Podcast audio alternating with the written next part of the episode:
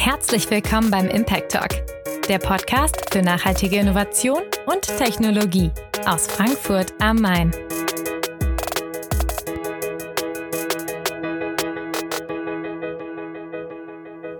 Der Preis für Photovoltaikanlagen ist historisch niedrig und trotzdem produzieren sie über das ganze Jahr verteilt in Deutschland rund 10% unseres Strombedarfs. Und damit steht Deutschland im internationalen Vergleich sogar noch relativ gut da. Trotzdem stellen wir uns die Frage, warum sind die Zahlen denn eigentlich so niedrig? Und warum hat man nicht zumindest jedes zweite oder jedes dritte Dach hier in den deutschen Städten eine Solaranlage montiert? Und darüber spreche ich heute mit Ernesto. Er ist Gründer des Kölner Energy Scale-Ups 100 Energie, welches den Auftrag hat, mehr Solarstrom in die Städte zu bringen. Hi Ernesto, grüß dich. Hallo Moritz, danke für die Einladung. Ich freue mich dabei zu sein. Schön, dass du dabei bist. Ja, Solaranlagen haben ja in den letzten zehn Jahren eine krasse Entwicklung durchgemacht. Kannst du vielleicht so ein bisschen mal Hintergründe erklären, warum ist Solarstrom jetzt eigentlich so günstig geworden im Vergleich zu herkömmlichen fossilen Brennstoffen? Ja, sehr gern. Also ich glaube, das, das geht in der Öffentlichkeit manchmal ein bisschen unter, was das eigentlich für eine phänomenale Technologie ist und was sie, was sie für ein gigantisches Potenzial mittlerweile hat. Es ist so, dass eben Photovoltaik eine extrem skalierbare Technologie ist, sehr robust. Du hast im Prinzip rechteckige Module, die nach einem extrem standardisierten Verfahren gefertigt werden können. Und somit hat man es einfach geschafft, durch eine immer stärker werdende Nachfrage und immer mehr produzierte Module, gerade in der Herstellung dieser Photovoltaik-Module, wahnsinnige Kostendegression zu erzeugen. Ich glaube, ich habe von Lazar jetzt ein äh, Levelized Cost of Energy, also so ein, so ein Stromkosten, ähm, Analyse der ganzen äh, Energiearten gesehen, Stromarten, äh, Erzeugungsarten gesehen und es ist ein Faktor 10 ungefähr seit 2009, dass heute eine Photovoltaik Kilowattstunde günstiger ist als damals noch und mittlerweile so ziemlich die günstigste Art und Weise, Strom zu produzieren. Der zweite wichtige Faktor neben Skaleneffekten ist halt, wenn so eine Photovoltaikanlage einmal installiert wurde, dann produziert die zu null Grenzkosten Strom. Das heißt, ich brauche keinerlei weitere Inputs, ich brauche kein Gas, kein Öl. Und das ist natürlich ein gewaltiger Vorteil, weil es zum einen eben so niedrige marginale Kosten hervorruft und auch bedeutet, dass es eigentlich kein Risiko gibt, weil ich muss nicht, äh, bin nicht abhängig vom Öl oder vom Gaspreis. Hm, verstehe. Und jetzt, wo in den letzten Jahren der Preis pro Anlage immer weiter gesunken ist, ist auch die Produktion dieser Anlagen oder der Aufbau dieser Anlagen in Deutschland äh, proportional mitgestiegen. Wäre ja sinnvoll, aber ich habe nicht das Gefühl, dass das passiert ist, oder?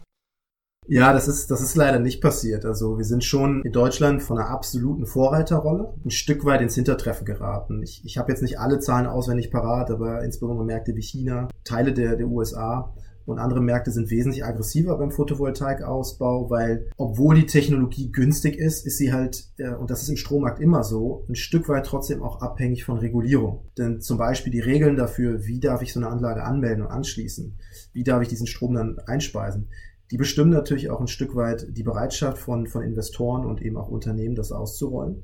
Und da hat Deutschland leider in den letzten, ich sag mal, fünf, sechs, sieben Jahren eher eine ja, negative Regulierung gehabt, die ähm, auch den Ausbau begrenzt hat, ein Stück weit so eine Art Förderdeckel auch drin hatte, so dass das ganze Potenzial nicht abgerufen wurde wo wir eigentlich so ein bisschen doof dastehen als, als, als Deutschland, weil wir sehr stark am Anfang diese, diese Kostenentwicklung mitfinanziert haben, durch das Erneuerbare Energiengesetz sehr stark gefördert haben, Nachfrage erzeugt haben und und gerade in dem Moment, wo die Technologie so günstig geworden ist, diese Nachfrage bei uns künstlich äh, runterhalten. Da ist jetzt glücklicherweise durch Fridays for Future und auch durch sag mal, die, die, die Wirtschaft, die verstanden hat, dass das einfach ein absolutes, ein absoluter unaufhaltbarer Megatrend ist, ist gerade wieder so eine Umkehr in der Politik da und, und ich glaube, dass wir uns jetzt wieder zunehmend auch öffnen und dass, dass die Technologie zu attraktiv ist, als dass man sie zurückhalten kann. Ja, wollen wir es hoffen. Wie steht denn Solarstrom im Vergleich zu den anderen erneuerbaren Energien da? Also ich meine, in Deutschland ist natürlich Wind von der Erzeugung her in gewisser Weise dominant, aber auch Biomasse hätte ich nicht gedacht, dass sie an der Netto-Stromerzeugung tatsächlich fast einen genauso großen Anteil haben wie der Solarstrom. Glaubst du, dass es sich so in Zukunft eher dahin entwickelt wird, dass relativ gesehen der Solarstrom wieder wichtiger wird, auch im Vergleich zu den anderen erneuerbaren Energien? Ja, absolut. Also man muss natürlich fairerweise sagen, wenn man, wenn man auf, auf Stromerzeuger guckt, muss man mal zwei Dinge betrachten. Das eine ist die Leistung, also wie viel Kilowatt Peak oder Megawatt Peak baue ich irgendwo hin und wie viel kann dann aus einer bestimmten Kilowatt Peak äh, Modulleistung oder, oder Anlagenleistung in einem Jahr wirklich an Kilowattstunden Strom erzeugt werden. Und da ist natürlich schon so, dass äh, einfach in Deutschland jetzt äh, auch vielleicht nochmal anders als in Nordafrika oder Spanien, ich jetzt nicht 2000 oder 2 oder, 3, oder zweieinhalb, 3000 Kilowattstunden aus einer Kilowatt Peak Solar bekomme, sondern ich bekomme vielleicht 1000 Kilowattstunden heraus. Und da ist es bei Wind einfach anders. Äh, dadurch, dass der, der Wind häufiger weht, insbesondere offshore, habe ich einfach mehr Produktion pro Leistungseinheit. Und das gilt für Biomasseanlagen auch. Die laufen einfach, ich sag mal, relativ viel durch. Und, und deshalb muss ich schon bei PV mehr installieren, damit ich auf die gleiche Erzeugungsmenge komme. Aber, das ist wiederum der Riesenvorteil, du hast halt einfach eine sehr hohe Akzeptanz, weil äh, Photovoltaikmodule sind unauffällig, du kannst sie auf den Dächern verbauen, du kannst also bestehende Flächen, ungenutzte Flächen nutzen. Und da sehen wir schon sehr stark bei dem ganzen Thema Wind, wie gering die Akzeptanz ist und wie wenig verfügbare Flächen es dann im Endeffekt gibt. Insofern wird Photovoltaik der absolute Treiber sein, insbesondere in den Städten, auf Gebäuden, ähm, für die Erneuerbaren in Deutschland und in ganz Europa. Könnte es denn auch in gewisser Weise so ein Platzproblem in Deutschland sein, dass der Solarstrom oder der Ausbau des Solarstroms so ein bisschen stockt? Weil wenn man sich natürlich mal, wenn man mit dem ICE zwischen Frankfurt und Köln mal langfährt, dann sieht man ja, dass jeder Quadratzentimeter von Deutschland quasi bewirtschaftet wird. Sei es eben durch Waldflächen, die aber auch als diese gekennzeichnet sind und auch nicht abgeholzt werden sollen, zum Glück, oder eben landwirtschaftliche Fläche oder urbane Fläche. Da gibt es ja irgendwie nichts Freies mehr. Haben wir ein Platzproblem für neue große Photovoltaikanlagen? Ähm, für die riesen Freiflächenanlagen ähm, gibt es natürlich immer die Frage, wo kriege ich noch freie Flächen her? Ich glaube, da gibt es das Thema schon, wenngleich man das ein bisschen relativieren muss. Also allein irgendwie alte Tagebauflächen und all so Geschichten. Da gibt es aber auch glücklicherweise sehr viel Innovation. Äh, zwei Beispiele. Photovoltaikanlagen auf Gewässern. Ja, also wenn du Stauseen hast oder irgendwelche Seeflächen, die jetzt nicht gerade touristisch genutzt werden, dann gibt es eben mittlerweile auch die Möglichkeit, dort großflächig PV oben drauf zu installieren. Und ein absolut attraktives und sinnvolles weiteres Thema ist eben sogenannte Agro-PV, das heißt wirklich so hochgebaute Photovoltaikanlagen auf quasi so Gestellen über eben Agrarflächen, was einen doppelt positiven Effekt hat, weil es auch von der Verschattung gerade in diesen sehr heißen und, und äh, dürren Zeiten, die wir mittlerweile in Deutschland auch haben, teilweise sogar noch für die Landwirtschaft positiv sein kann und du dadurch Flächen doppelt nutzen kannst. Also auch da hast du Potenziale. Aber klar ist auch, die Dachflächen, die da sind, die müssen halt genutzt werden, weil da, die sind einfach in, in, in, in gigantischen Ausmaß vorhanden. Es gibt eine Studie, ähm, wo das mal EU-weit abgeschätzt wurde. Ich glaube, man kam auf 500 Gigawatt PV-Aufdachpotenzial in Europa. Und, und insofern ist das halt ein Thema, was gemacht werden muss. Und äh, ich glaube, Energie ist einfach auch ein Thema, wo es sich lohnt, länderübergreifend zu arbeiten. Also die Frage ist immer, muss ich jetzt als Deutschland wirklich meinen ganzen Strombedarf immer auf Deutschland basiert planen oder sollten wir nicht als EU vielleicht sogar in Zusammenarbeit mit äh, anliegenden Regionen wie Nordafrika, wo es wahnsinnig viel Sonnenstunden gibt, sollten wir nicht mal äh, internationalere Energiestrategien verfolgen, um dann letztlich auch wesentlich günstigeren Strom zu haben. Mm, auf jeden Fall. Du sagtest gerade 500 Gigawatt Strompotenzial auf den Dächern. Kannst du das mal ein bisschen ins Verhältnis setzen? Wie viel verbraucht Deutschland denn überhaupt so im Jahr? Wie viel Terawatt, Gigawatt gibt es da? Ich will gerade nichts Falsches sagen. Wenn ich nicht ganz falsch liege, müssten wir so im Bereich tatsächlich 500 Terawattstunden liegen in Deutschland. Es ist so, du hast, glaube ich, im, im Stromsystem ungefähr irgendwie 80 Gigawatt konventionelle in Deutschland äh, Stromerzeugung, also traditionell gehabt als verfügbare Leistung. Insofern sieht man schon, dass das Leistungspotenzial, was wir haben, alleine mit PV übersteigt das, das Gesamte, was wir an Kapazität so traditionell in Deutschland vorgehalten haben. Das wird natürlich nicht reichen, um den gesamten deutsch, äh, europäischen Strombedarf zu decken, das ist klar. Aber es ist eben signifikantes Potenzial Potenzial. Und der weitere Vorteil an der Sache ist, wenn ich eben die Dachflächen nutze, dann habe ich eben auch immer Stromleistung dort vorhanden, wo letztlich auch Menschen oder Unternehmen angesiedelt sind und den Strom auch benutzen. Das bedeutet, ich kann auch einen ganz großen Teil des Strombedarfs dann direkt vor Ort nutzen und letztlich auch die, die Stromnetzbelastung reduzieren. Mm, und wahrscheinlich so den Transport des Stroms, da geht ja wahrscheinlich auch immer ein bisschen was flöten, oder? Und wenn man es direkt am Dach hat, dann ist es wahrscheinlich schon effizienter, richtig?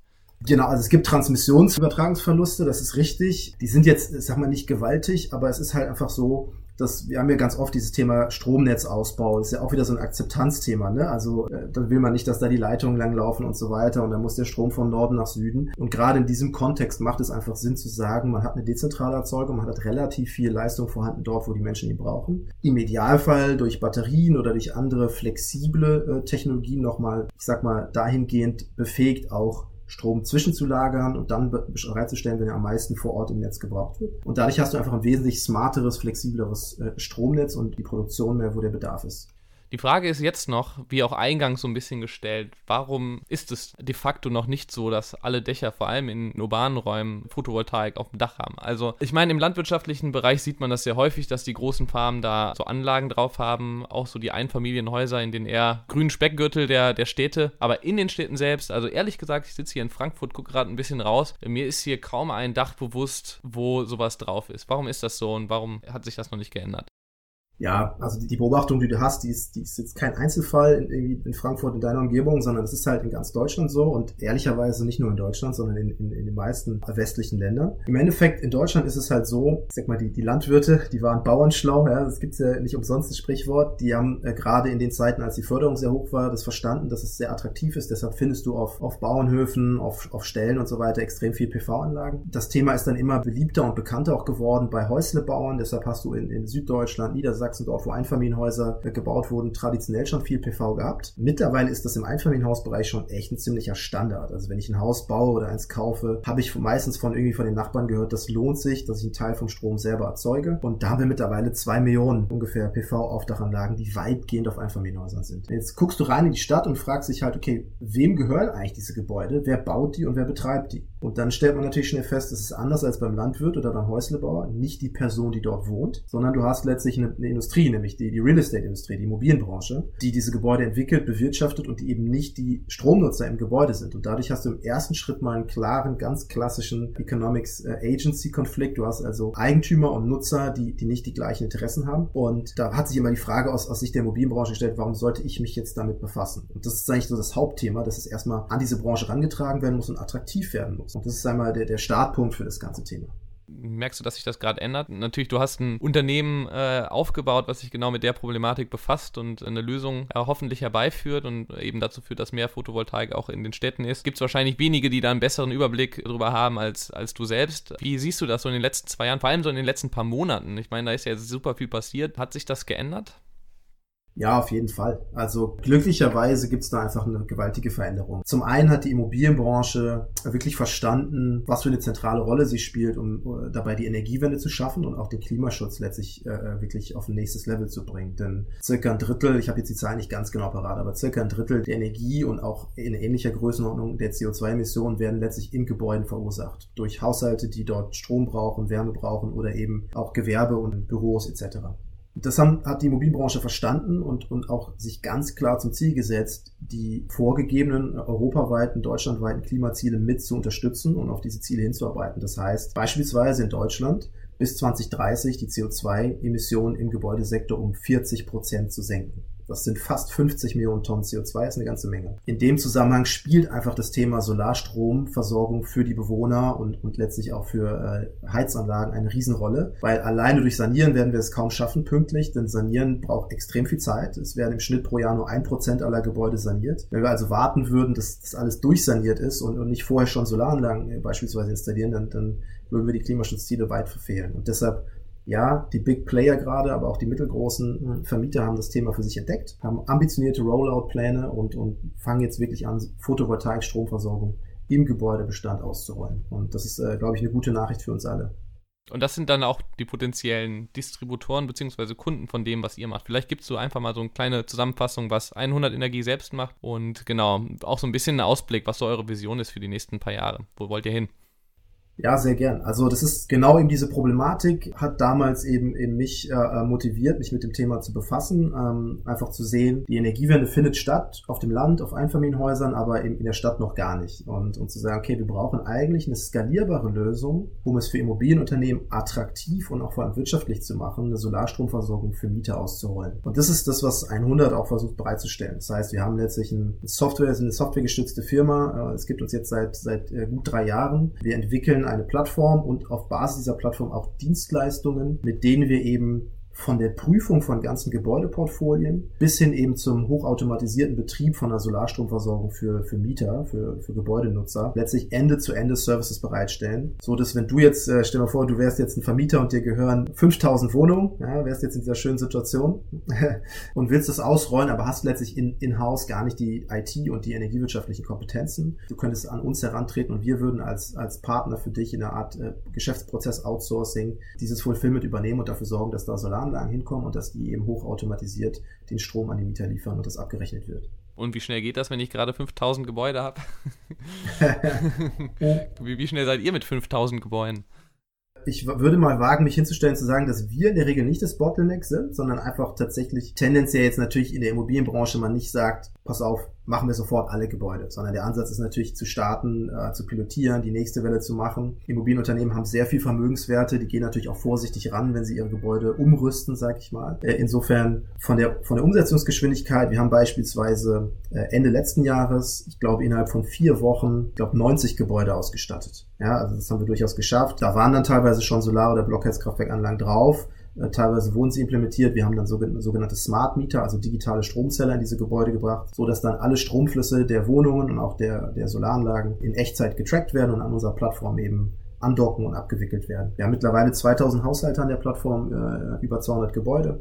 Und insofern, wir sind äh, absolut auf dem Pfad, wo wir sagen, 5000, 6000, 7000 weitere Haushalte pro Jahr aufzunehmen, ist überhaupt kein Problem.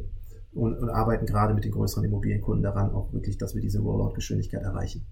Ja, super stark. Ich meine, Zeit ist eben der kritische Faktor, der uns gerade alle ein bisschen betrübt, weil wir sehen, wir sind auf sehr falschen Faden. Wir haben nur noch sehr wenig Zeit, unsere CO2-Emissionen sehr drastisch zu senken. Wenn ich jetzt eine Immobilienfirma bin und direkt mein gesamtes Portfolio von vielleicht auch Hunderttausenden, äh, ich meine, eine deutsche Wohnung hat, glaube ich, so 200.000, 300.000 Wohneinheiten damit ausstatten möchte, gibt es da irgendeine smarte Art der Finanzierung? Weil das kann sich selbst wahrscheinlich so ein großes Unternehmen nicht leisten, sofort so ein großes Investment für alle Gebäude gleichzeitig zu tätigen. Ja, ist ein, ist ein super spannendes Thema. Als wir gestartet äh, haben, 2017, waren wir total fest von der, von der Idee überzeugt, dass wir auch die Finanzierung mitbringen müssen. Das heißt, wir haben damals tatsächlich auch einen eigenen Fonds aufgesetzt zur Projektfinanzierung von diesen Assets. Und wir haben aber schnell gelernt, ehrlicherweise ist das eher ein Nischenthema, weil die allermeisten Immobilienunternehmen äh, haben eigentlich sehr, sehr gute Cash-Reserven, suchen nach Investitionsmöglichkeiten. Und wenn sie verstehen, dass sie mit so einem Modell, ich sag mal, irgendwo zwischen dreieinhalb, vier bis, bis sogar sieben, acht Prozent Rendite machen können an leveraged, dann ist das für die schon spannend. Deshalb, ich glaube, Kapital ist eigentlich nicht die Hürde. Insbesondere, weil im Markt aktuell es so wahnsinnig viele Investoren gibt, die, die händeringend nach Möglichkeiten suchen, in Renewables zu investieren. Das ist ein absolut attraktives Thema am Finanzmarkt. Wenn jetzt, äh, du hast das Beispiel der Deutsche Wohnen genannt oder eine Vonovia oder, oder LEG, wer auch immer, ähm, wenn die jetzt sagen würden, hier sind jetzt 5000 Gebäude, sagen wir mal pro Gebäude verbauen wir unsere 20, 30.000 Euro, das heißt, da käme ja schon ein ganz schöner Betrag zusammen. Dann äh, glaube ich, gerade mit der Expertise, die diese Firmen haben, können die relativ gut dafür ähm, so Bondprodukte, Anleihen oder ähnliches auflegen und auch sehr attraktive Returns äh, bereitstellen. Daher Finanzierung ist nicht das Bottleneck. Ich sag mal, das eine ist so ein bisschen erstmal die Bereitschaft, Gas zu geben, äh, auch ein bisschen zu sagen, okay, es funktioniert, wir rollen es aus. Sicherlich gibt es noch ein zweites Thema, das muss man einfach ansprechen. Und das ist der Zustand von Gebäuden. Weil klar, wenn ich jetzt über Neubauquartiere spreche, irgendwie ganz schick, irgendwo hier bei uns in Köln, bei dir in Frankfurt, irgendwie ein neues Areal wird erschlossen, da kannst du natürlich alles an neuester Technik einbauen ohne Probleme und in den Bauprozess integrieren. Aber die meisten von uns, die wohnen ja in Bestandsgebäuden. Und ähm, da ist es halt so, teilweise ist die Elektrik im Keller irgendwie 40, 50 Jahre alt. Und ähm, auf dem Dach ist vielleicht die Statik auch ein bisschen problematisch. Das heißt, etwas, was ganz wichtig ist, um zu skalieren, ist relativ standardisiert und automatisiert und auch digital gestützt versteht, in welchem Zustand ist, sind diese Gebäudeportfolien, um dann letztlich die richtigen auszuwählen und bei den anderen zu warten, bis zum Beispiel eine Sanierung ansteht. Und da steckt ihr dann im Zweifelsfall auch nicht drin, sowas zu machen. Ne? Oder könnt ihr das auch beschleunigen, beziehungsweise die Situation verbessern? Doch, tatsächlich. Also natürlich können wir nicht zaubern, die Gebäude sind, wie sie sind. Ähm, es gibt Immobilienunternehmen, die, die ihre Gebäude sehr gut kennen oder sich eben derzeit auch sehr genau anschauen, eben mit dem Blick auf Photovoltaik, mit dem Blick auf E-Mobilität, das ist ja auch noch ein Riesenthema, was da auch mit zusammenhängt. Aber tatsächlich haben wir auch einen Service, das nennen wir Portfolio Scan, das heißt, gerade die nicht ganz großen, sondern die mittelgroßen Immobiliengesellschaften, die können uns dann auch einfach ihr Gebäudeportfolio rüberkippen, also wirklich nennen uns dann hunderte Adressen, Anzahl der Wohnungen und wir haben eine Anbindung an Satellitentools und eigene Kalkulatoren, sodass wir ziemlich automatisiert sagen können, pass auf, von deinen 500 Gebäuden, die 200 passen auf jeden Fall, die 200 müssen wir uns genau angucken und die 100, die passen auf keinen Fall. Und das, da haben wir tatsächlich auch softwaregestützte Prozesse, um dabei zu unterstützen. Okay, das heißt, ihr seid so ein bisschen One-Stop-Shop für Solar auf Dächern in städtischen Gebäuden. Oder wie kannst du dein Unternehmen in einem Satz beschreiben? So ist es, genau. Also wir sind letztlich, wir nennen uns den digitalen Service Partner für den skalierbaren Mieterstrom Rollout. Äh, Mieterstrom ist eigentlich der Begriff für dieses Modell, also Solarstrom an die, an die Bewohner, Mieterstrom. Und wir sind da in der Tat der Service Partner, der die, entlang der gesamten Prozesskette softwarebasierte Module zum, zum Umsetzen bereitstellt. So ist es. Und was du brauchst als Firma hängt dann letztlich davon ab, was du selber kannst und, und wo du sagst, hier brauche ich einen Partner. Kannst du noch so ein bisschen einen Ausblick geben? Wo steht ihr in zehn Jahren? Wie sehen Städte vielleicht auch ein bisschen aus in zehn Jahren? Jetzt nicht das ganze Thema Smart Cities, äh, Elektromobilität etc. reingebracht, sondern eher auf eure eigene Vision. Wie läuft es bei euch bestenfalls? Welchen Impact habt ihr auch vielleicht auf die Reduktion der CO2-Emissionen, wie sie auch im Green Deal quasi gesetzt sind? Ja, vielleicht kannst du da einen kleinen Umriss geben. Ja, also ich bin ja zum einen Kölner und Köln ist natürlich eine absolute äh, Leidenschaftsstadt, aber jetzt auch nicht die allerschönste vielleicht. Trotzdem ist unsere Vision eben nicht, dass in, in zehn Jahren überall neue Gebäude stehen und alles irgendwie mit der neuesten Technik und, und komplett umgebaut ist, sondern wir wollen dahin, wo es schmutzig ist, nämlich in den Bestand, weil wir wollen natürlich auch nicht, dass überall neu Zement verbaut wird und alles abgerissen und neu gemacht wird. Deshalb ist unsere Vision, bestehende Gebäude werden letztlich aufgerüstet, äh, werden durch Photovoltaik vor Ort mit Strom versorgt. Du hast die Lademöglichkeit für die Bewohner, die ein Auto dann noch brauchen. Ich hoffe, die meisten Leute verzichten bis dahin aufs Auto und hast letztlich, äh, ich sag mal, ein Aufrüsten, ein Enablement der bestehenden Infrastruktur. In dem Zusammenhang sind im Prinzip Immobilienunternehmer zu Stromanbietern geworden, die halt für ihre Mieter nachhaltige, komplett digitale Stromlösungen bereitstellen. Und äh, aus unserer Sicht ist das eben so ein Schlüssel, um Mieter an der Energiewende partizipieren zu lassen, Vermieter zu motivieren und den bestehenden Gebäudebestand, der einfach da ist, auch zu nutzen für die Energiewende. Klingt auf jeden Fall nach einem riesigen Marktpotenzial und auch einfach einem riesigen wirtschaftlichen Potenzial, weil natürlich eine ganze Menge investiert werden muss und das ist dann gut für die Player, die eben in diesem Bereich aktiv sind. Ja, ich würde sagen, damit haben wir einen guten Überblick gegeben, wie so der Stand der Dinge ist und wo wir hinwollen. Ich finde cool, dass ihr da wirklich eine Lösung gefunden habt, die auch offenbar sehr gut funktioniert, wenn du sagst 20.000 Wohneinheiten oder Gebäude direkt äh, schon in eurem Kundenportfolio. Ja, willst du für die Zuhörer vielleicht noch sagen, was du so suchst? Vielleicht kundenseitig, investorenseitig? Gerne. Ja, also wir wollen wachsen, wir sind bereit, immer mehr zu wachsen und, und wirklich äh, an der Vision arbeiten eines CO2-freien Gebäudebestands. Und wenn da draußen gerade Immobilienunternehmer, Wohnungsunternehmen oder auch, auch Bauunternehmen zuhören, freue ich mich natürlich riesig, wenn die sich melden. Aber wir haben eine standardisierte, skalierbare Lösung in der Schublade. Und klar, wir sprechen auch jederzeit mit Investoren, die, die Lust darauf haben, mit uns das Modell weiterzuentwickeln. Insofern freue ich mich auch da über jeden und jede mit Interesse. Auf jeden Fall. Super, danke dir, Ernesto, für die Zeit, für den Ausblick. Ich glaube, es waren sehr interessante Einblicke in eine sehr wichtige Branche. Es ist, glaube ich, teilweise noch unterschätzt, die Immobilienbranche. Ja, es sind, glaube ich, rund 36 Prozent aller CO2-Emissionen in der Europäischen Union. Ja, da muss auf jeden Fall was passieren. Danke dir. Vielen Dank, Moritz, für die Gelegenheit und äh, ja, freue mich extrem darauf, äh, auch von euch mehr zu hören mit dem Impact Festival etc. Mach's gut, ciao. Ciao.